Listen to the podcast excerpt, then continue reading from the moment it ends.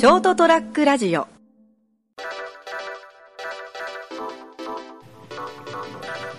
し。えー2021年9月16日エピソード318、えー放送される頃にはもう姫路に行っている成田です。ほら、よろしゅう頼みます。三池です。合わせてきた。というわけで今日も、えー今夜もお届けする成田屋デリリウムなんですけれども、はい。どうしてるのかな、俺？まあ、毎日たこ焼き食ってるじゃないですか。あ、いや、明石焼きかな。なんか、あそ、姫路見たら、探したらですね、え明石焼きなんだけど、ソースをつけて食うみたいなの書いて書いてあったよいい。じゃないですか。うん文化的に。はい。もう俺なんかウハウハですけど、もともと関西出出身なんで。じゃあ来てくれよ。え？姫路にほら、あの、今、企業的にあの、県をまたぐ移動禁止ですから。大体ね、県をまたぐ移動禁止で言ってる時に事例出すなや。本当に。まあいいですけど、えーっとですね、あのー車運転してるとですね、はい。僕は時々ラジオつけてるんですよね。はい。カーラジオ。するとあの、福山雅治さんってなんかあの、ラジオ番組されてるんですよね。あそうですか。うん。まあなんかタイミングが合うと流れてたりするんですけど、それの番宣が流れるんですよ、たまに。で、なんかこう、なんか福山雅治ですみたいな感じでこう、番組こんな感じでやってるよって。で、終わり方になんか、まあ多分その福山雅治さんの曲なんでしょうけど、ゼロじゃないんだって、突然それで終わるんですよ。まあ曲も知らないんですけど、なんていう曲か。それで終わられるたびに、終わるたびに、何がゼロじゃないんと思って、いつも思うんよ。だから気になるから全曲聴いてみようかなとかちょっと、もう思わないんですよね。そこまではファンじゃないから。いや、福山雅治はかっこいいと思うよ。まあ歌もね、いい歌が多いしね、あの、いろんな人を幸せにしてると思うよ。素晴らしいなとは思うんですけど、あの、その番組の番宣の最後のそのゼロじゃないんだだけいつも、だから、なそ、そこだけ印象に残るんよ。で、いつも思うよ、運転しながら、何がゼロじゃないん何があるんと思って。まあそんなね、あのカーラジオですね。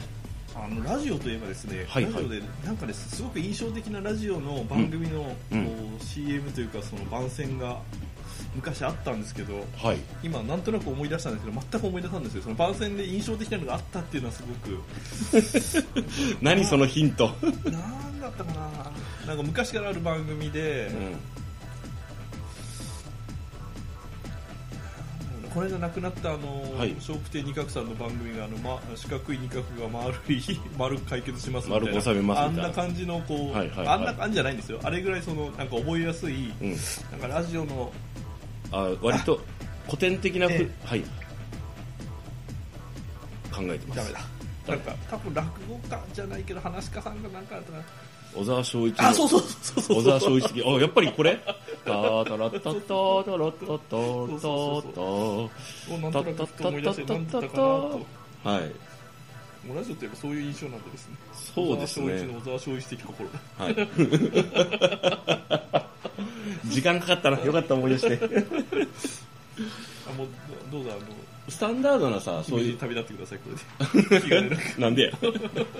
もう、もう、もうついとるわ。9月16日からだから。あの、こう、でももう今ほら、あの、奇跡に入られる方が増えたじゃないですか。チャーリー・ワッツがね。まああの俺らも年を取ってきたということですよねそうですね、なんか自分たちの知ってる人間がもそうそう。う世を去っていくっていう、二平さんも確かね、この間ね。ええ入れたいんでしょう、うん。なんかこう結構、えーこの人がとかいう方がね、千葉ちゃんもね、まああのそのコロナの影響とかもあって、うんこの間あのまあ、ウィキペディア情報なんでどこまで正確かわかんないんですけどはい。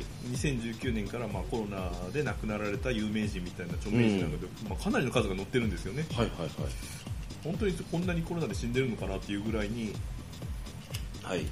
載ってらっしゃるんですよね、うん全世界で、あ、はいはい。まあ、報道されないだけでこうん。んなに亡くなってんだな、まあ、コロナが原因の肺炎だったりコロナが原因の別の、まあまあ、えですね。ー。症状だったりとか。なんかイメージ的にあの日本だと志村けんさんとかですね。去年の岡井文子さんとか。あはいはい。有名どころしかちょっとだ千葉真一さんもだからコロナでしょえ。ーですね。それ以外にも結構の方がウィキペディアによると亡くなってるらしいんですよ、なるほど。まあ、これだけ世界的になあの感染症だから、うん。まあ、当然そうなるよね。たただそのなんほとんどの方がやっぱり高齢なんですよね。80代、まあまあ。90代い今のところね、ええ。うん。と考えるとさそのコロナにかかったから亡くなったのか、うん。コロナがなくてもそう、まあまあいずれ、肺炎とかで亡くなってたのかっていうところにちょっとこう疑問が残るなっていうところあったんですよね、はいはい。まあ、志村けんさんなんか70ぐらい亡くなってて、まあ、それまあ、まだ早いですけどね、えうん、そうだからまあそういう世界情勢。だからワクチンがある程度接種が進んでも集団免疫はちょっと無理っぽいよっていうところになってるじゃないですか。だからまああのーまあ、なんとかしてほしいところですよね。なんとかしてほしいところですよねとか言ってる場合じゃないんですけどね。まあ、でもこんだけ感染率が高いとなると、うん。本来はその風邪なんかと一緒で致死性が低いはずなんですけどね、うん、そう。ただあのななんていうんですかねたちが悪いんですよね。すごくそういう意味で言うとですね。弱毒化しないってことでしょ言いたいのは。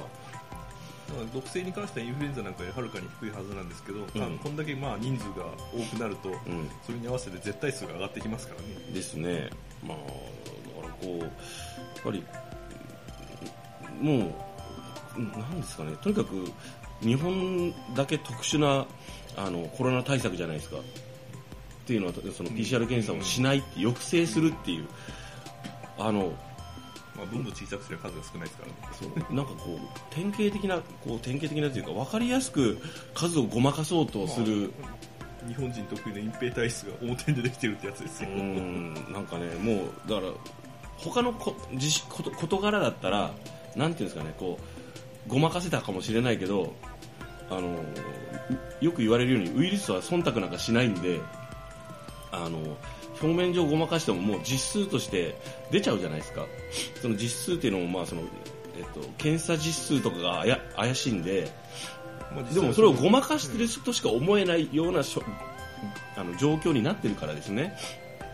よく考えるとすごいですよね。このマスクと消毒と手洗いとかうがいが浸透してインフルエンザがこんだけ減ったのに、うんまあ、この新型コロナウイルスでずっと感染率が上がっていくわけじゃないですか。はい、空気感染してますからね、完璧にら、。すごいなと思いますね。うん、まあ、なんですかね、やっぱり今までのあの世界的に流行したり、ある程度流行しようとした、いわゆるエピデミックな状態で収まった感染症とかとも全く違うからですね、あの新型コロナウイルスっていういくくりで言えば、例えばさあの SARS とか、ああいったのも新型コロナウイルスなんで、COVID-19 っていうのが特にこう、あの敵面に人類をや人類をやりに来てるやつあの縮小させようとしてるとしか思えないそろそろ俺タイも見て避けるのはちょっと限界が来てるかなと思うんでですね。何を？え、ウイルス。はい あのちょっとこう目を眉間にしわして目をキュッとしないと見えなくなってきましたからね。うっすら見えるんだ あのなんていうんですかねえっ、といわゆるこうウイルスってあの進化が早いんですよね、あのインフルエンザウイルスとかもそうですし、ヘルペスとかもそうだけどあの人がい都市都市とかいわゆるこう人間が文化が栄えたり繁栄したりすると当然だけどあのそれはウイルスにとっても好都合なんですよね。でなおかつあのものすごい速さで進化したり変化したりするからずっと戦い続けるんでしょうね。まあそういうことですよね。はい、やもうやるしやり続くもうずっとこんな感じでやるしかないんでしょうね。あの この間見てたやつであのタイムラインに出てきたんですけどあの政治や社会に文句を言うのはやめて自分のできることを一生懸命やっていくことが大事っていうあの宗教のように唱える人がいるんですけど割とそれはやばいって誰かが書いててあのじゃなくてあの自分のことを一生懸命やるにもまずはあの政治や社会にえ批判したりねあの為政者を批判しないと今の日本みたいになるよって。でもっとひどくなるよって。自分自身でそのいろんなことを身を守るっていうのはまあ当然のこととしてもですね、はい。それとは別問題ですからね。そうなんですよ。社会的なことって個人ではどうもできないんで、あのダメなものとかあの愚かなことをやってたら批批判したりあのやめていただかないとあの生活が苦しくなるっていうレベルだからですね。税金のことにしてもそうですしあの自分の財布に直結してるから、まあ、まあ難しいことは分からんもんねとか言ってる場合じゃないんですよ。難しくないよって。もうあのわ今すぐできることはたくさんあるよって。その政治に。やってないだけではあいつらがって。ちゃんと適あの適切なことを。っていうのはですねあのみんな遠慮なく思ったり言ったりしないとあのガースみたいなやつがねあのあんなことすることになるよ。ね。なんとなくでねあのムードで選んでたらねあの緑の小池みたいのがねああいうことするよ。っていう大阪もそうですけど だからちゃんとあのちゃんと仕事してあの暮らしを暮らしとかねあの公衆衛生とかを向上させてくれる人をね選選ぼうね。マジで。あのテレビに出てるからって選んだらダメよ。ダメよとは言わないけどだダメですよ。やっぱりダメよでいいよ。だってこっちまで巻き添え食らうもん。俺一回もあいつら支持してないからな。っていう話なんですけどね。まああの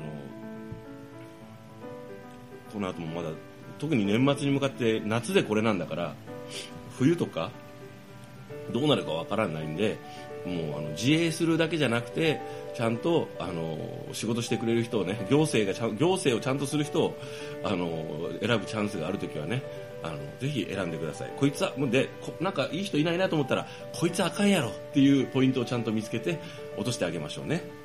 はい。そういうわけで、えー、成田屋デリリウムもうすでに姫路にいる成田成田とせやな。もう今熊本で収録してるのになんかもう関西に来た気分だ、えー9月16日エピソード318、えーお届けしたのは成田と。安城決まってや成田さん。安城決まります。おやすみなさい。ー